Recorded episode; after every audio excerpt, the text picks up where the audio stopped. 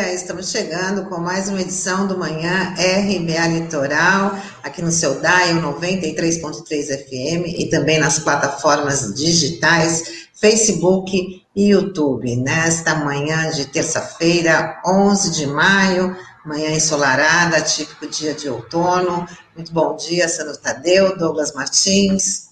Bom dia, Tânia. Bom dia, Douglas. Bom dia, Taigo e Norberto aqui nos nossos bastidores. E um bom dia especial aos ouvintes internautas da RBA Litoral. Bom dia a você que nos ouve pela 93.3 FM, Rádio Brasil Atual, Litoral. Bom dia a você que nos acompanha pelos canais da RBA Litoral nas plataformas digitais. Bom dia, Taigo. Bom dia, Norberto. Bom dia, Tânia. Bom dia, Sandro. Tânia, seu áudio. Vamos dar um bom dia para o Olavo Dada, né? Que já está dizendo que bom dia, rapaziada. Hoje, hoje é aniversário de Bidu Saião, Rubem Fonseca, Eduardo Coutinho, Carlos Lira, Beth Mendes e dia do brasileiro, Dia Brasileiro do Reggae.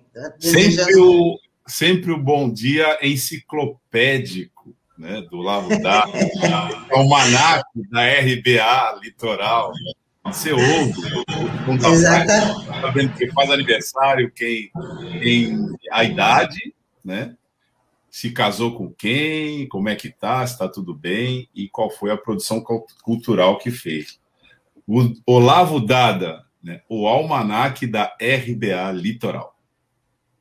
É isso aí. Vamos já começar falando que reportagem da Folha de São Paulo fala que o ex-ministro das Relações Exteriores, Ernesto Araújo, acionou Itamaraty para tentar importar cloroquina, mesmo depois da Organização Mundial da Saúde ter interrompido os testes e anunciado que o medicamento não tem eficácia contra a Covid. Araújo, que será ouvido esta semana na CPI da Covid, no Senado, não demonstrou o mesmo empenho em relação às vacinas. Tânia Maria, Sandro Tadeu, cloroquina não é apenas um remédio, no caso da Covid, inútil, é um programa de governo. Porque o papel desempenhado por essa droga né, transversalmente na gestão pública federal é escandaloso vai da mobilização das Forças Armadas, que movimentaram é, arsenais para atirar cloroquina na população em todo o território nacional, à propaganda enganosa né, de ninguém menos do que o chefe do Executivo Nacional. Então, cloroquina, na verdade, é uma operação permanente, é um programa de governo, né? Programa cloroquina não seria já uma tragédia suficiente se fosse apenas uma violação sanitária? Na escala em que vem se apresentando, com os riscos que vem expondo a nossa população, mas deve-se acrescentar isso às operações, às chamadas tenebrosas transações que envolvem essa droga e a movimentação dessa droga e os interesses comerciais da exposição, e no caso aqui a gente deve ressaltar né, a superexposição desse remédio no panorama político, midiático e, por que não dizer, é, medicinal do país. Realmente, a gente ter um ministro agora ex-ministro, né, das relações exteriores, tratando desse assunto, operando para que isso estivesse em ação dentro do governo, é um absurdo. Esse ministro, assim como os outros, Ventralb e todos que, que, que vão embora, já vão tarde, né? Mas fica esse rastro aí de é, miséria e corrupção que todos eles tem dado uma colaboração efetiva para que seja cada vez maior. Cloroquina não é um remédio, é um programa de governo. É, e o pior, Douglas, é que isso acabou iludindo muita gente, né? E muita gente acabou passando mal, teve efeitos colaterais acreditando nisso, né? E o Estadão trouxe uma matéria hoje muito importante, é, falando é, sobre essa questão da Covid, né? Falando que pelo menos 22 mil pessoas morreram em UPAs aguardando vaga para tratar Covid no Brasil, né? E, e cerca de 2 mil delas tinham menos de 60 anos e nenhuma comorbidade. Certamente, dentro desse universo, obviamente que a gente não dá para cravar aqui todas, mas muita gente deve ter acreditado numa cloroquina, na ivermectina e viu que não deu resultado, né? É, enfim, é muito complicado. E por falar é, na, na questão da Covid, hoje o presidente da Anvisa, Antônio Barra, Barra Torres, vai depor na CPI da pandemia no Senado ele deve ser questionado sobre o processo de liberação de vacinas contra a Covid, principalmente a não liberação do imunizante Sputnik V. Voltando no tempo, Sandro, o que a gente tem é que uma coisa leva a outra. É, a profusão de é, cloroquina no território nacional, num determinado período, em que o negacionismo era a política oficial do governo federal para lidar com a pandemia, todo o cronograma de vacinação, todas as transações ligadas à aquisição né, de vacina ou dos insumos para a produção de vacina em território nacional, toda essa demanda que já estava apresentada, porque a gente vive isso desde novembro de 2019, nós estamos em maio de 2021, toda essa demanda já estava absolutamente dada. Portanto, a necessidade de uma política pública que fosse coerente com um centro coordenador de um programa de imunização nacional já estava dada desde o começo. Mas como nós seguimos, nós seguimos né, o programa cloroquina, o que, que aconteceu? A gente empurrou isso para fora da cena as consequências são terríveis, porque atrasou todo o processo e são terríveis também porque pessoas morreram por conta dessa irresponsabilidade. Né? Então, o que a gente pode ver né, na CPI da pandemia são os vários episódios que dão conta disso. E a, o depoimento né, hoje né, do Antônio Barras Torres, que vai precisamente tratar desse atraso expor, se é que ele tem alguma exposição razoável para isso, que não seja essa que a gente está falando, é mais um é, capítulo, ou diria mais um episódio desse do desastre que foi a política negacionista que teve é, eventos lamentáveis como esse que a gente acabou de comentar, né? Então esse depoimento de hoje ele vem nessa linha. E a CPI tem um depoente que ela aguarda é, ansiosamente, que é o ex-ministro Pazuello, que cumpriu a maior parte desse programa. Então, isso é, vamos dizer assim, que é um esquenta para chegar até esse depoimento. É, só reforçando que hoje também o presidente da Anvisa vai ter que explicar o que o Mandetta falou na CPI na semana passada sobre a alteração da bula da cloroquina né, que o presidente da Anvisa disse ter, isso segundo Mandetta, né, disse que recusou essa alteração, mas ela acabou sendo sugerida ali numa reunião é, junto com, com o ex-ministro da Saúde, o Luiz Henrique Mandetta. Então, isso também deve ser questionado hoje para o presidente da Anvisa, o Antônio Barra Torres. Tânia, isso entra naquela lógica também de que o médico recebe o que ele quiser. Lembra dessa discussão? Quando todo mundo começou a é, questionar se esse medicamento né, era adequado, não era adequado, depois vieram as informações que não era adequado, alguns depoimentos, alguns médicos disseram, se você tomar água e tomar cloroquina com relação à Covid, é a mesma coisa. É melhor você tomar água, inclusive, né? Porque pelo menos não, não dá efeito colateral se você tiver comorbidade, no caso, suscetível a isso. Então, é, mas ia se chegando ao absurdo de inscrever na bula que veja isso, cloroquina era prescritível né, para é, o tratamento da Covid-19. Veja isso, veja isso. Muito grave.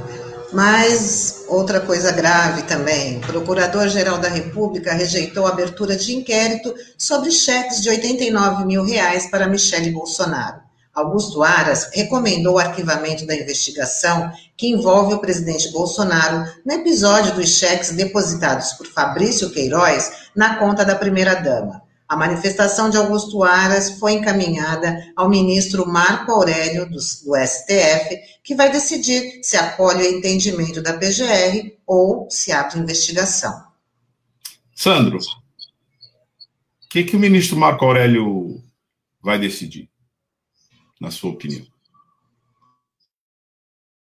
Ele vai pedir para abrir investigação, né? Eu acredito. Eu acredito nisso, até como um grande finale aí, né? Marco Aurélio está com ele tá saindo, né? Tá? como o Marco Aurélio ele sempre gosta de ser o diferentão da corte, né? Então. e a notícia seria se o, o PGR abrisse a investigação, né? Porque a gente sabe as relações e por aqui que ele está cotado, né? E você, Tânia, o que você acha? Ah, eu também concordo com o Sandro. Eu acho que, como os últimos atos aí do ministro Marco Aurélio, ele deve colocar esse fogo no parquinho para.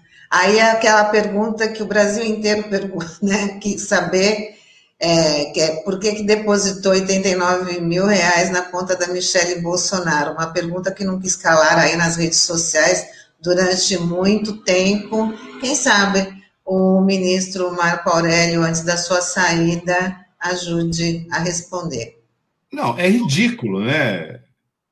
Veja bem, você tem a materialidade do crime, você tem o depósito na conta, você tem o sujeito que fez o depósito, que é ninguém mais, ninguém menos do que um operador, colaborador, efetivo integrante do escritório do crime que é uma quadrilha perigosíssima de milicianos no Rio de Janeiro, com vinculações é, e ligações perigosas com o poder institucionalizado.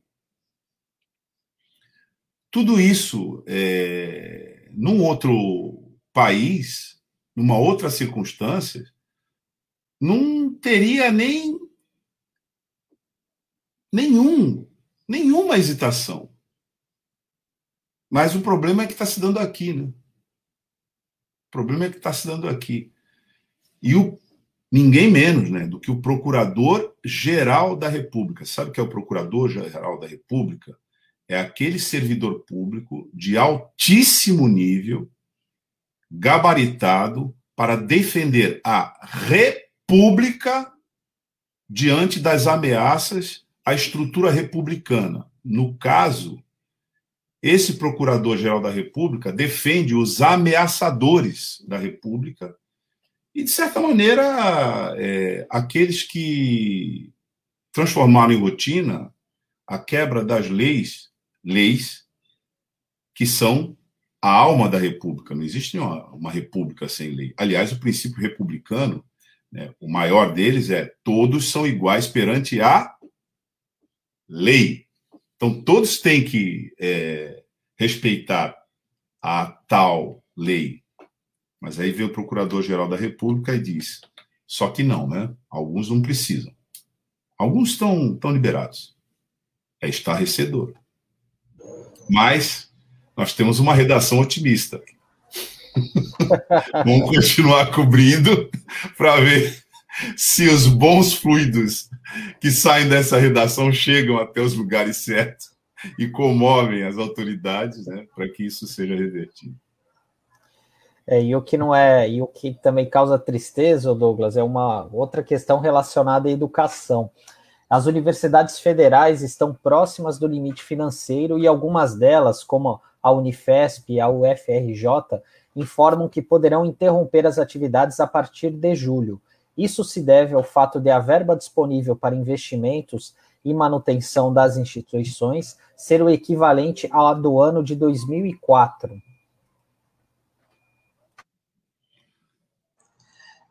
É um jeito, né? É um jeito de você quebrar o, o Estado né, naqueles serviços essenciais, né? caso aqui a educação superior. Operação Desmonte. E os trabalhadores portuários de todo o país se reúnem hoje para articular uma paralisação nacional de 24 horas. O objetivo é pressionar o governo a divulgar um calendário de vacinação contra a Covid para a categoria. Em janeiro, o Ministério da Saúde incluiu a categoria no grupo prioritário de imunização, mas o calendário não saiu até agora. É, e o, na foto que é, o Taigo botou para a gente aqui, você que está nos acompanhando apenas pela frequência da 93.3, a gente vê aí vários trabalhadores portuários, né, nas escadarias do Paço Municipal, é, portando cruzes, inclusive. É um, a gente tem conversado bastante sobre isso aqui também, né, no nosso Manhã Brasil Atual, Manhã RBA Litoral, é, sobre as categorias e aquele contingente que tem que circular e que circula e que é prioritário na vacinação, e que o governo, depois de muito esforço, né, é, cede, porque não existe condições nem sustentação da posição de não incluir essas categorias é, entre os, a prioridade, mas ele cede formalmente, né? depois ele simplesmente é, não, não divulga, não informa né, quando isso vai ser feito. E essa é a razão dessa greve. Né? Na verdade, é a incerteza. Você diz, não, tudo bem, vocês são prioritários. Mas quando? Não, quando? Aí vocês precisam esperar. Então, se você tem, manda alguém que é prioritário esperar, na verdade, você derrogou a, a prioridade. Não é isso? É, é, e a situação é pior ainda agora, Douglas, porque por conta daquela decisão do STF relacionada ao Rio de Janeiro, agora os estados eles têm que pedir autorização né, para o governo federal para definir quais são, quais, quais são os públicos-alvos, né? Então, é, houve uma conversa até com o Miro, que a gente trouxe aqui há uns dois meses para falar sobre essa questão da, da vacinação para os portuários, o vereador Chico Nogueira também, e o Miro participou de uma reunião com, é, com o Diego Piloni, que é o secretário especial de Portos, né, secretário nacional de Portos, e ele saiu nada otimista daquela reunião, né, dizendo que não havia plano nenhum para os portuários, e aqui no governo do estado até havia uma conversa até bem avançada para priorizar a vacinação desses trabalhadores, que seria um contingente de mais ou menos 15 mil trabalhadores mais ou menos, seria mais ou menos nessa faixa. Mas agora isso ficou travado por conta dessa decisão do STF, né? Então é, o pessoal vai ter que ficar esperar mais um pouco aí e tá e eles estão no direito legítimo, né, de, de protestar, de fazer barulho, né? Enfim, até porque isso é, deu resultado aqui no estado de São Paulo alguns na, no mês passado, né, com a questão dos metroviários, dos motoristas de ônibus que ameaçaram fazer uma paralisação por, por uma questão sanitária, e hoje está sendo uh, incluído a, na vacinação, né? A vacinação desse, dessas categorias começam hoje. E para fechar aqui a nossa parte de notas, tem uma questão de meio ambiente aqui. O supermercado Carrefour foi multado pelo IBAMA em 12 milhões de reais por ter deixado vazar óleo diesel no canal 6 em Santos. O produto chegou a atingir o mar. O vazamento ocorreu no último, no último dia 4 e foi provocado por um gerador com defeito. É, mais um crime ambiental aí que chamou bastante atenção.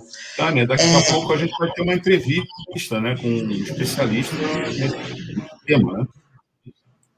Vamos, vamos abordar com ele essa situação dessas empresas, né? Nesse, nesse caso, Carrefour, aí que deixou vazar esse produto aí no, no, canal 6 e que acabou seguindo até o mar. Bom, vamos você falar com o Pascoal agora. Você nos acompanha agora, daqui a pouquinho, então, a gente tem uma entrevista com, com um ambientalista, Sidney Aranha, Sidney Aranha para a gente conversar sobre isso também. Mas antes dele, a gente conversa com o Pascoal, nosso colunista de economia, né, que vai continuar falando aí do, do, do plano Biden, o que, o que o Brasil pode tirar aí de lição, de exemplo, nesse plano anunciado pelo, pelo governo norte-americano.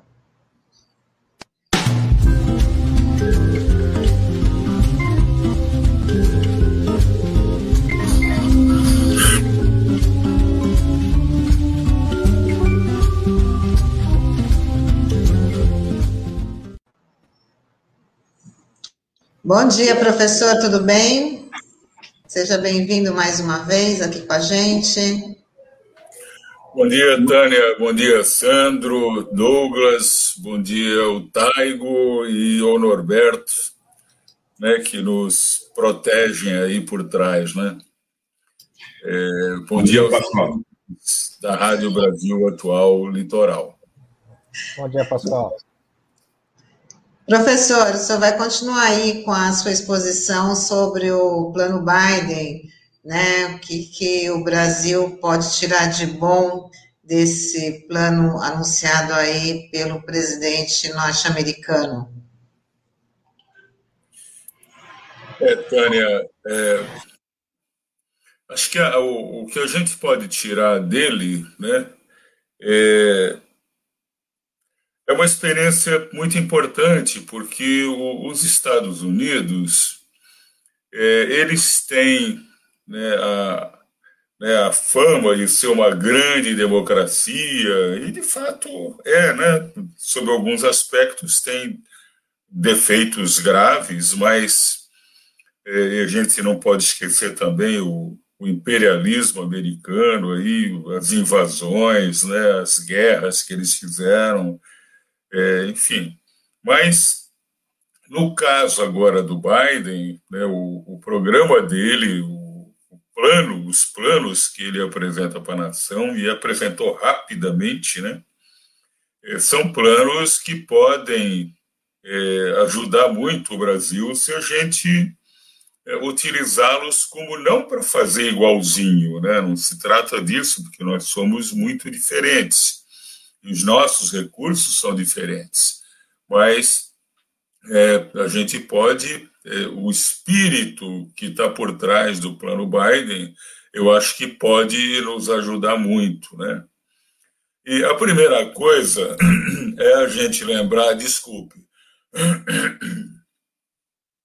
é, o desenvolvimento dos Estados Unidos ele nunca se deu por conta da iniciativa privada, né? Mas principalmente ele foi feito induzido pelo Estado. A gente já viu isso na semana passada. Eles acabaram influenciando a Alemanha, Japão, França, a própria América Latina na década de 1930, 40, 50, com a CEPAL, né?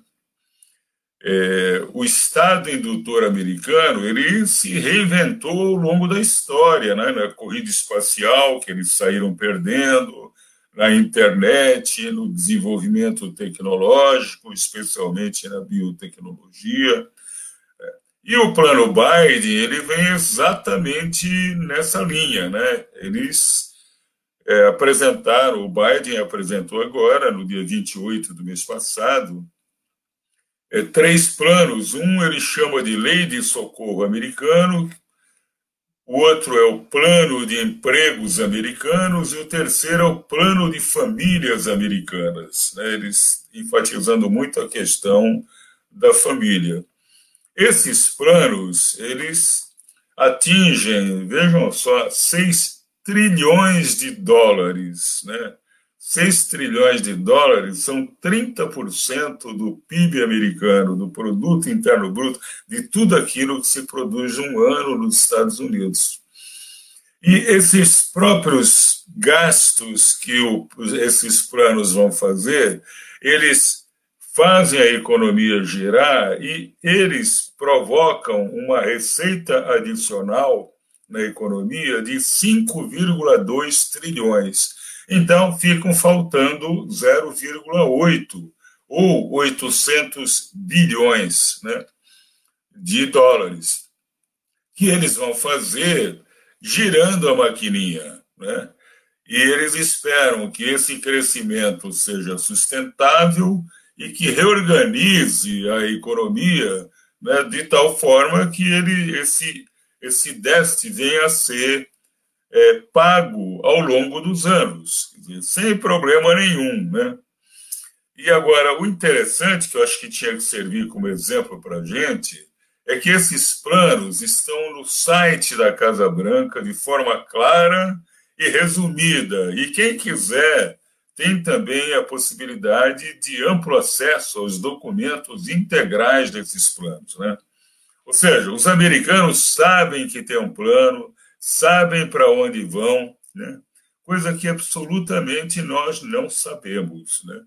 O único plano que a gente tem aqui é um plano do governo Bolsonaro, Guedes, né, onde você zera o Estado, o objetivo deles é zerar o Estado e passar tudo aquilo que é feito hoje pelo Estado para iniciativa privada, o que é um crime, né?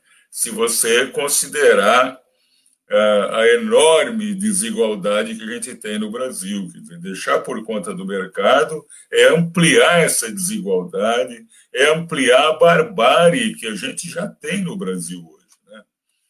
Então, é, essas que é, o, o que eles estão fazendo lá, é, acho que é uma, uma coisa que a gente pode imitar aqui do ponto de vista do espírito né, que a gente poderia ter.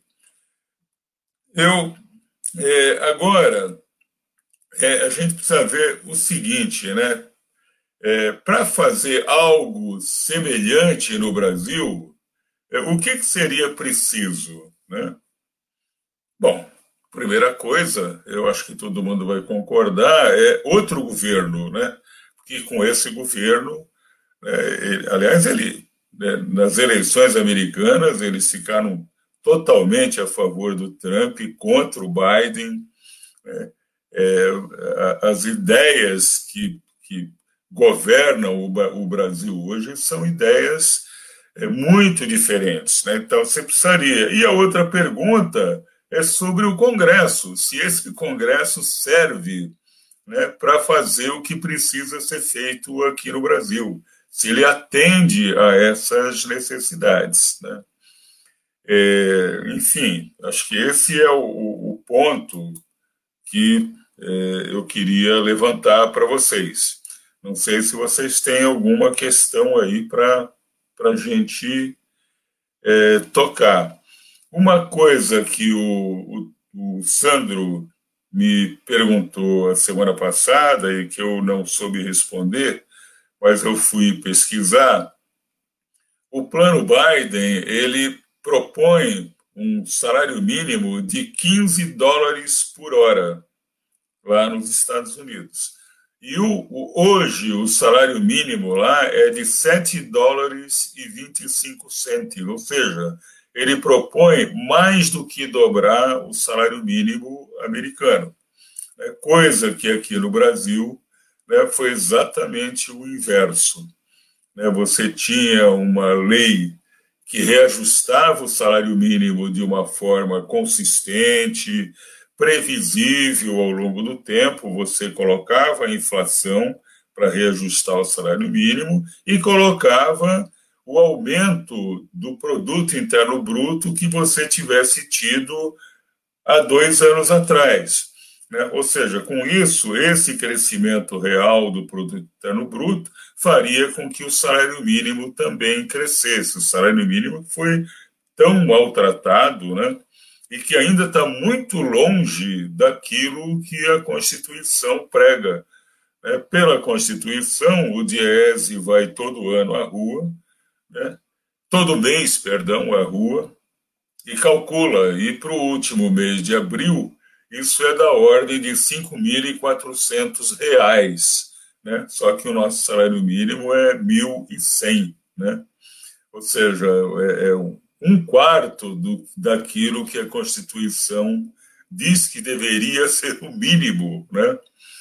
É, bom, mas essa recuperação, né, o governo Bolsonaro já tirou, né? Isso, aliás, já estava previsto naquele projeto, famoso projeto, né, o, o plano para o futuro, né, a ponte para o futuro, que o Temer apresentou ainda como vice-presidente da Dilma. Né? Então, é, é terrível isso, né? porque é, é essa desigualdade toda e o salário mínimo é importantíssimo para você combater a desigualdade, o aumento né, do poder aquisitivo do salário mínimo. Né? Mas, é, então, para a gente ter aqui no Brasil né, é, alguma coisa parecida com o que o Biden é, está propondo e já fazendo, né? Eles já enviaram milhões de cheques para as famílias, cheques de 1.400 dólares para cada família. Né? Quase todas as famílias, 85% das famílias vão ser vão ser beneficiadas com isso, né? Além de 300 dólares por semana né, por conta de seguro-desemprego para aqueles que estão desempregados. É claro que a gente aqui não poderia fazer algo com essa dimensão, né, porque a nossa economia é muito menor, a nossa economia, a nossa renda per capita é muito menor. Mas, é, enfim, a gente poderia fazer muito mais do que está sendo feito. Só que para isso, né, você precisava ter disposição do governo né, para negociar com o Congresso, para colocar abertamente para a população os propósitos, pressionar o Congresso para mudar, né, acabar, por exemplo, com a emenda constitucional 95, né, que vem retirando recursos da saúde, que vem retirando recursos da educação e que impossibilita o investimento público, né? porque o objetivo é, é zerar né? o, o, o, déficit público, né? o que é uma ideia é, é descabida né? num país como o Brasil. Felizmente, é. hoje há uma grande discussão sobre isso e parece que ela está se ampliando muito rapidamente. Né? Necessária, né, professor? Discussão muito necessária. Muito né? necessária. Né? Não dá para não dá para sair da pauta. Bom, professor, queria agradecer aqui a sua participação, né? Mais uma vez aí sempre importante, né? Trazendo aí esmiuçando esse plano aí do governo norte-americano, fazendo essas comparações, muito importante para os nossos ouvintes e internautas. Muito obrigada, professor, pela participação de hoje. Ok, Tânia, eu que agradeço aí a participação, obrigado também ao Sandro e aos ouvintes da Rádio Brasil Atual Litoral. Ótima Bom, semana, viu? Para o Norberto também, para o Taigo, um abração. Tchau, tchau. Boa semana. Tchau. E agora a gente vai chamar, desculpe, agora a gente vai chamar para o nosso bate-papo aqui o secretário municipal de Meio Ambiente de Guarujá, é Sidney Aranha.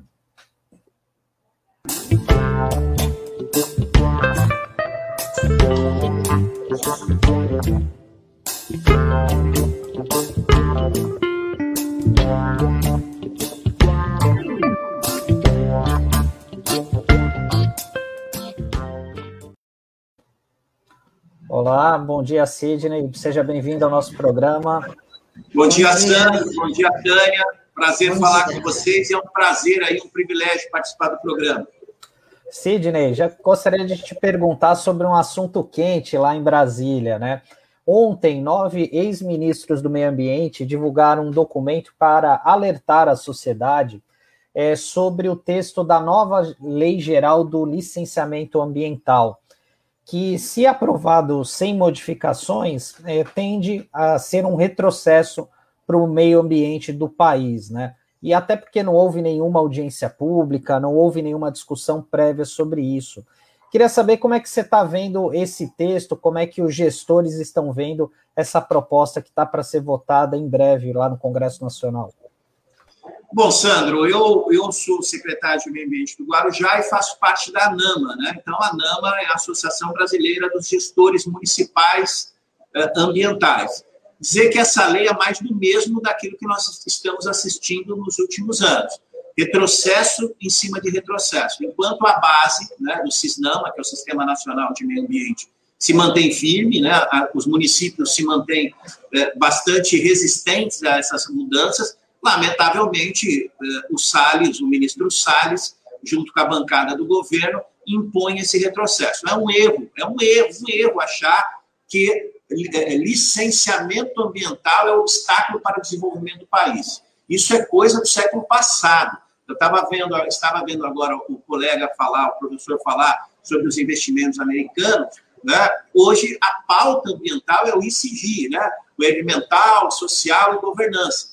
Então, quem não tem hoje controle ambiental é, é, não vai avançar nesse novo mundo pós-pandemia. E o Brasil insiste numa, numa visão retrógrada, errada e uma visão perigosa, porque eu entendo hoje, que inclusive está no valor econômico, que caso essa lei seja aprovada, nós vamos ainda retroceder, retroceder ainda mais a nossa imagem em âmbito mundial, que já é ruim, né? que já é ruim, e nós vamos retroceder ainda mais. Política eh, bilateral, relações internacionais, não se faz com os discursos, e sim com gestos. Política não se faz com discurso discurso, se faz com gestos. E esse é mais um gesto do governo federal para o mundo de que nós estamos na contramão da proteção ambiental. É um absurdo que o Brasil já foi liderança nessa discussão, é, né? desde a ECO 92, nós sempre fomos liderança, a pauta da ONU de 2030 começou a ser cunhada aqui no Brasil, o termo sustentabilidade, a pauta da Agenda 21, todas essas pautas começaram no Brasil e o Brasil, da liderança ambiental que ele era, hoje ele passa a ser um párea. Secretário, é, eu queria que é, o senhor, na condição de secretário de, de, de, Meio Ambiente, queria que o senhor falasse sobre como estão as, a situação, as situações das áreas de risco de Guarujá, sendo que no ano passado a gente teve aí uma tragédia por conta das fortes chuvas, né, matando muitas pessoas, e eu queria saber como é que está essa questão, como é que a prefeitura está tá mapeando e amparando também essas comunidades que, que ainda estão nas áreas de risco. Primeiro, é, foi uma forte chuva, primeiro foi um evento extremo, né, Vamos sempre colocar isso, porque as pessoas às vezes relativizam a questão das mudanças climáticas. Foi a maior, tra a maior tragédia do Guarujá e penso que uma das maiores da Baixada Santista. Eu não sei se você sabe, Tânia, o INPE recentemente divulgou que as três cidades mais castigadas pelas mudanças climáticas, pelos eventos extremos eh, da, da região sudeste, é, em primeiro lugar, Angra dos Reis, depois Guarujá e Santos. É um número assustador de chuvas fortes que nós temos. E naquela noite de março do ano passado, só para você ter uma ideia, Tânia, caiu no Guarujá em, em 10 horas duas represas, a quantidade de chuva que, que, que duas, dois reservatórios da Itaipu, que já foi a maior é, é, é, hidrelétrica do mundo, que aqueles reservatórios já foi o maior do mundo, duas daquela em 10 horas. Realmente nós tivemos inúmeras vítimas, Aqui no Guarujá, nós conseguimos, com o apoio do governo estadual, a recuperação do Morro do Macaco. Nós estamos ainda colhendo dinheiro para tentar a recuperação do morro lá da Enseada, ali da barreira do João Guarda, que é o mais é, complicado, mas a Secretaria de Meio Ambiente, por meio de uma compensação ambiental, está contratando, terminou já de contratar o IPT, porque nós temos que é, é, atualizar o nosso plano municipal de risco, né, de redução de risco por conta dos morros, e nós estamos fazendo especificamente um, especificamente um estudo dos, dos 12 morros, porque três tivemos vítimas, mas os outros nove, temos nove morros ainda em situação bastante uh, calamitosa, dialogando com os proprietários para tentar fazer obras de contenção, que é uma, uma quantidade muito grande de dinheiro, e o município tem uma capacidade de investimento muito pequena. Já o Haddad, quando foi prefeito de São Paulo, escreveu um artigo científico maravilhoso sobre isso. As, as áreas, essas regiões, que é um terço da população do Guarujá, na, na, na contratualização da Sabesp, nós conseguimos o Fundo Municipal de Saneamento Ambiental, na ordem de 4% ao ano daquilo que a Sabesp recebe, e através desse dinheiro nós estamos fazendo a regularização fundiária de inúmeros bairros aqui é, por meio da última lei de REURB. Inclusive, a Secretaria de Meio Ambiente é muito a, a, acionada nisso, porque os estudos ambientais dessas regularizações fundiárias são feitas aqui é, pela Secretaria Municipal de Meio Ambiente. Estamos regularizando, Tânia. Aumentamos bastante a nossa produção habitacional, nosso secretário de Habitação, Marcelo Mariano, é, um, é bem ativo, conseguimos recurso do governo do Estado, é, está, é, o, govern, o governador Dória anunciou o litoral sustentável, onde 80% desse, dessa massa de recursos será colocada no Guarujá, é um investimento do BID, até fiz uma reunião com o BID, que é o Banco Interamericano, é, é, é recurso internacional. E também o, o, essa, essa instituição internacional vai investir 100 milhões de dólares no Guarujá em produção habitacional, por conta também das salvaguardas ambientais que Guarujá hoje tem. Não, ninguém recebe dinheiro internacional sem salvaguardas ambientais. E nós estamos agora discutindo a adequação do contrato da Sabesp à Lei 14.026. Antes, vocês estavam falando, eu estava falando aqui com o deputado Caio França, porque hoje está sendo discutido em São Paulo, o malfadado, mandei até para o Sandro, o PL 251, que praticamente é, nega a, a, região metropolitana da Baixada Santista e a várias regiões metropolitanas. Então, essas áreas nós estamos em diálogo com a Sabesp e atendendo com dinheiro oriundo da, da, do lucro da Sabesp. Aranha, um, um, assunto que vira e mexe dá problema aí para na cidade são os extravasamentos de esgoto ali na e acabam afetando a balneabilidade das praias, né? Queria que você falasse se isso melhorou de alguma forma aí no Guarujá, a prefeitura está mais em cima aí da Sabesp. E outra questão relacionada à fiscalização das empresas portuárias, né? Que a gente sabe que ali eh, tem que ter uma preocupação especial, obviamente, né, para não afetar a qualidade de vida da população. Queria que você falasse um pouquinho de como que está a atuação da secretaria em relação a esses dois aspectos. Tá fechado o áudio, Sidney. Abre o áudio para mim. Agora foi. Agora foi. Ah, olha, é, primeiro a questão da Sabesp é algo que a gente encontra com muita, com muita intensidade. Aliás, eu mandei para você, terminando essa entrevista, eu começo a reunião do Conselho Municipal de Saneamento Ambiental. Me perdoe essa, essa digamos assim, esse ufanismo, mas é a única cidade da Baixada Santista que, de fato, colocou a questão do controle social no contrato da Sabesp. Nós vamos discutir agora, a partir das 10 horas, com a sociedade civil organizada, essa questão nos esgota, do esgota, todo o sistema de esgotamento sanitário da Sabesp. OAB, Universidade Federal, Associação de Bares, nós vamos discutir isso. Realmente nós temos problema com o ativo, que são os equipamentos da Sabesp, que são muito antigos, nós multamos a Sabesp, a CETESB também tem aí uma, uma visão bastante é próxima, faz bastante multas, também cobra, e nós também temos que deixar claro que a partir da contratualização, a agência reguladora do Estado de São Paulo, que tem que é o órgão regulador, tem sido muito ativa, inclusive vai participar dessa reunião agora. Já multou, inclusive, a Sabesp. O GAEMA, o Ministério Público Federal, o Ministério Público Estadual, nas pessoas da doutora Almar e da doutora Flávia, estão muito, tem inquérito civil sobre isso, estamos muito atentos em relação a isso realmente, Sandro, sabemos que nós precisamos atualizar, rejuvenescer e investir fortemente em saneamento ambiental, mas não a qualquer custo. Não nas modelagens econômicas que a Sabesp sempre apresenta, que enaltece o investidor e penaliza o usuário.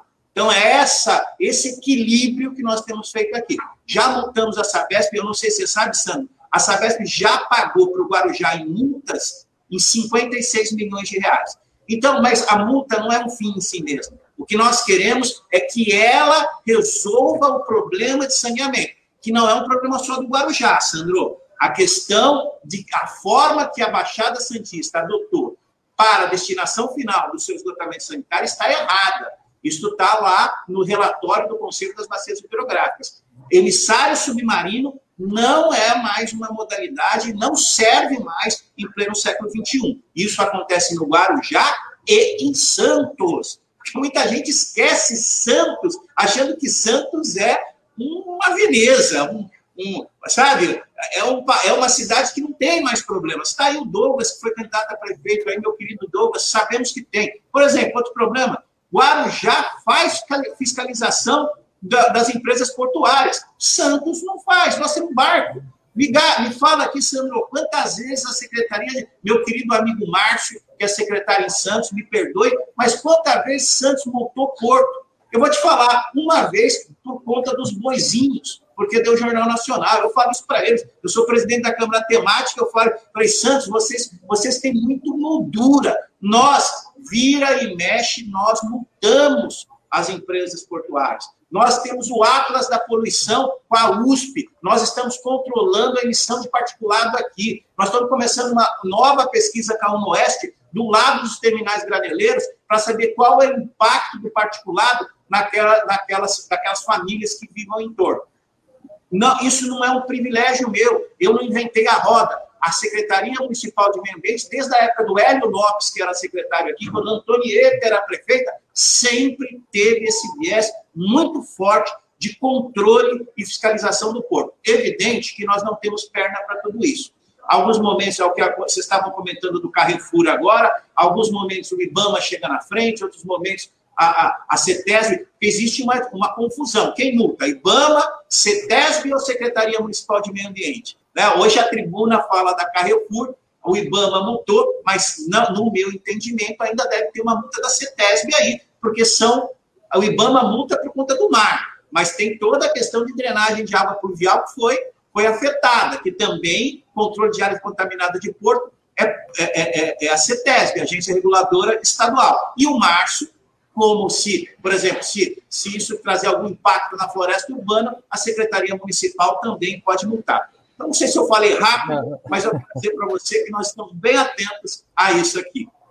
Tá certo. O Sidney, tem um, dois comentários aqui do Fernando Luiz Dias Rodrigues. O Fernando, para quem não conhece, ele foi, fez parte da construção da Agenda 21 aqui em Santos, né, ligado aos sindicatos urbanitários. Aí ele está fazendo um comentário o seguinte: a passagem da boiada pelos Sales compromete nossa economia e tudo que o Itamaraty construiu em diplomacia pelo Brasil nos fóruns internacionais. E ele tem uma outra pergunta, não sei se você sabe responder, Sidney que como você faz parte do colegiado dos secretários de meio ambiente da região, ele está questionando o seguinte: a Praia Grande também constituiu um conselho de saneamento. Ele não está funcionando? Você tem essa informação? Lá agora o secretário é o Serrano, né? Eu não sei se é conselho de saneamento. Olha, Fernando, eu acho que Praia Grande constituiu um grupo de trabalho para discutir saneamento e o Conselho Municipal de Meio Ambiente.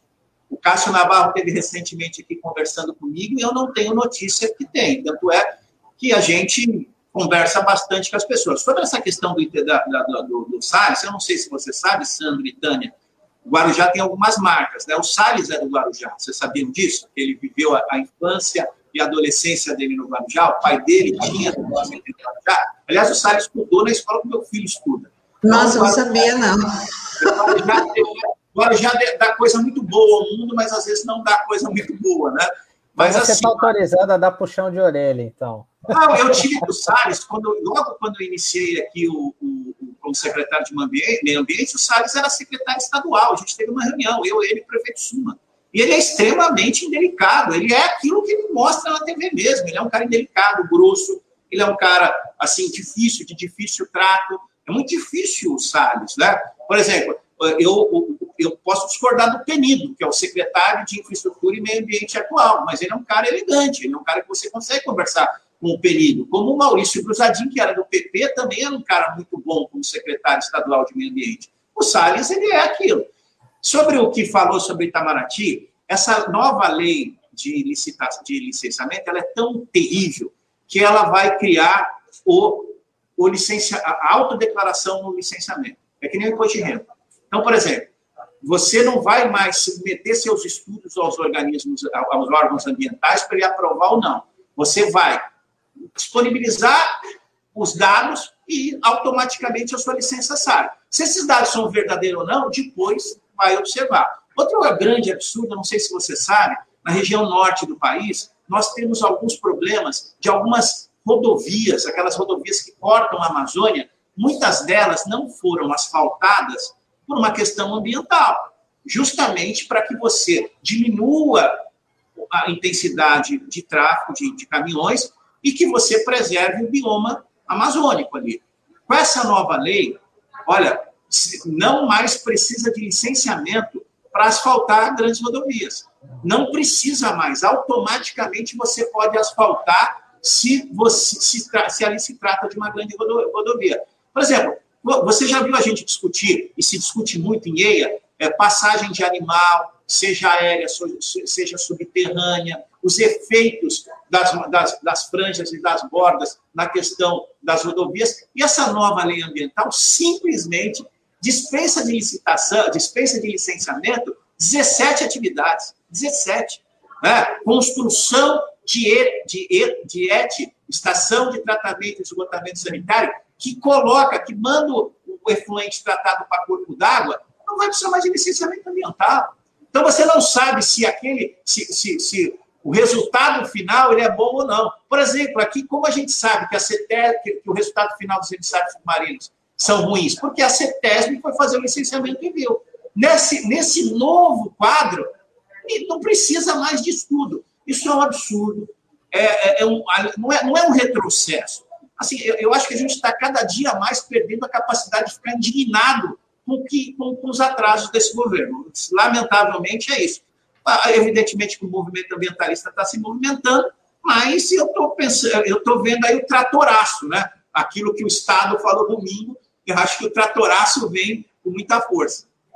É verdade. Secretário, é, só queria, você que também já está chegando quase o final aí da sua, a gente vai tentar não atrapalhar o seu, seu compromisso, mas eu queria que você falasse duas coisas.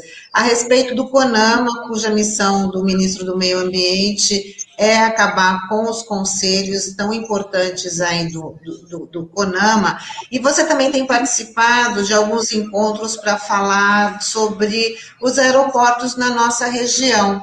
Então, eu queria que você falasse, é, é, com essa nova legislação, né, a questão dos impactos ambientais, né, vai ter no, no Guarujá, principalmente, né, e que você desse aí um, um raio-x. Então, a questão do aeroporto, eu vou falar da Unisanta, da Unisantos, terça-feira, né, ministro de Engenharia, eu, o secretário Rondini, o secretário Rondini é o da pasta, o, aeroporto do Guarujá está funcionando, eu vou falar mais do RRA, né, que é o, é o Relatório de Regularização Ambiental. Na verdade, por que, que é RRA? Só para te explicar, porque era um aeroporto militar e, na verdade, ele já funcionava e não tinha licenciamento ambiental.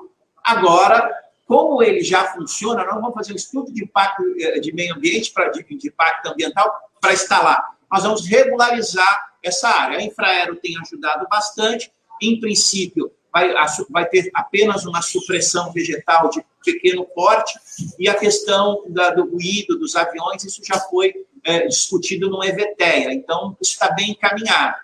A segunda pergunta, que, que é mesmo, que eu esqueci, que eu estou sobre, sobre, os, sobre a importância dos conselhos do, do, ah, do CONAMA, que é uma missão do Ricardo Salles destruir todos eles, né?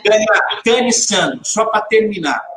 Em 1981, eu já eu já estava indo quase para o exército, porque eu servi aqui no segundo BC na época. O Sandro estava nascendo. A Tânia era estava estava no jardim de infância. Ah, muito obrigada. Em 1981, em plena ditadura militar que termina em 85, nós conseguimos fazer a política nacional de meio ambiente, onde coloca muito claro uma coisa chamada governança ambiental. Ninguém consegue resolver enfrentar as questões ambientais sozinho. Nós precisamos combinar com os russos, com os stakeholders, com as pessoas que fazem parte, os conselhos, eles existem para isso, para que todas as pessoas possam discutir os problemas ambientais.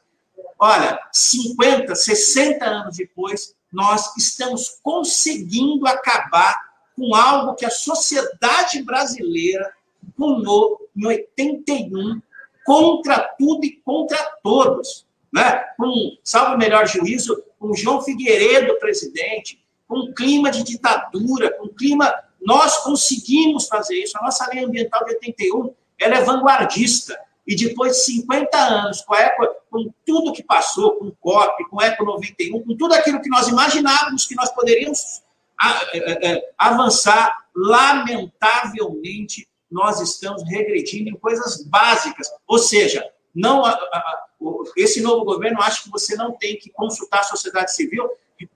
Aquele discurso fatídico do Bolsonaro lá na ONU pedindo dinheiro. Meu Deus, é só montar o Conselho da Amazônia de novo, que libera os recursos da Noruega e da Alemanha. Tem dinheiro lá, é só colocar a sociedade civil para organizar. Mas tem gente, Sandro e Tânia, que tem medo de povo. Lamentavelmente, só faz firula e tem medo de povo. Tá certo, Sidney. Queria te agradecer, viu, pela participação aqui na, na RBA Litoral. Que você possa voltar em outras oportunidades e parabenizar pelo trabalho aí à frente da secretaria. Muito obrigado, Sandro. Estou inteiramente à disposição. Faz um tempão que eu estava para participar aí do programa, mas sempre não dá. Mas eu gostei muito. Só me convidar. Tânia, beijinho. Prazer maravilhoso. Um abraço a todos os amigos. O Douglas. Obrigada pela participação. Tchau, tchau. tchau. tchau. tchau Bom, Sandro, e com a entrevista do secretário de Meio Ambiente do Guarujá, Sidney Aranha, a gente encerra aqui a nossa, é, o nosso Manhã RBA Litoral, desta terça-feira, é, 11 de maio, né, mas sempre lembrando que daqui a pouquinho, às 11 horas, tem o Som da Praia com Olavo Dada, às duas da tarde, à tarde a IBA com, com o Marcos Canduta, e essa entrevista ela vai ser reprisada às sete da noite no Dial, mas o conteúdo fica disponível aí nas nossas plataformas digitais. Diz que é bom acessar, se inscrever e compartilhar aí, o, o nosso, nosso material do Manhã RBA Litoral. Então, agradeço aí a participação de todos, a interação.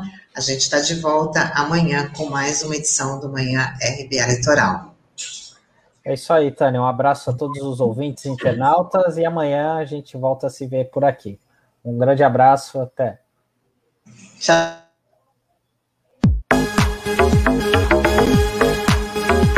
Rádio Brasil Atual Litoral é uma realização da Fundação Setaporte apoio cultural do Sindicato Setaporte.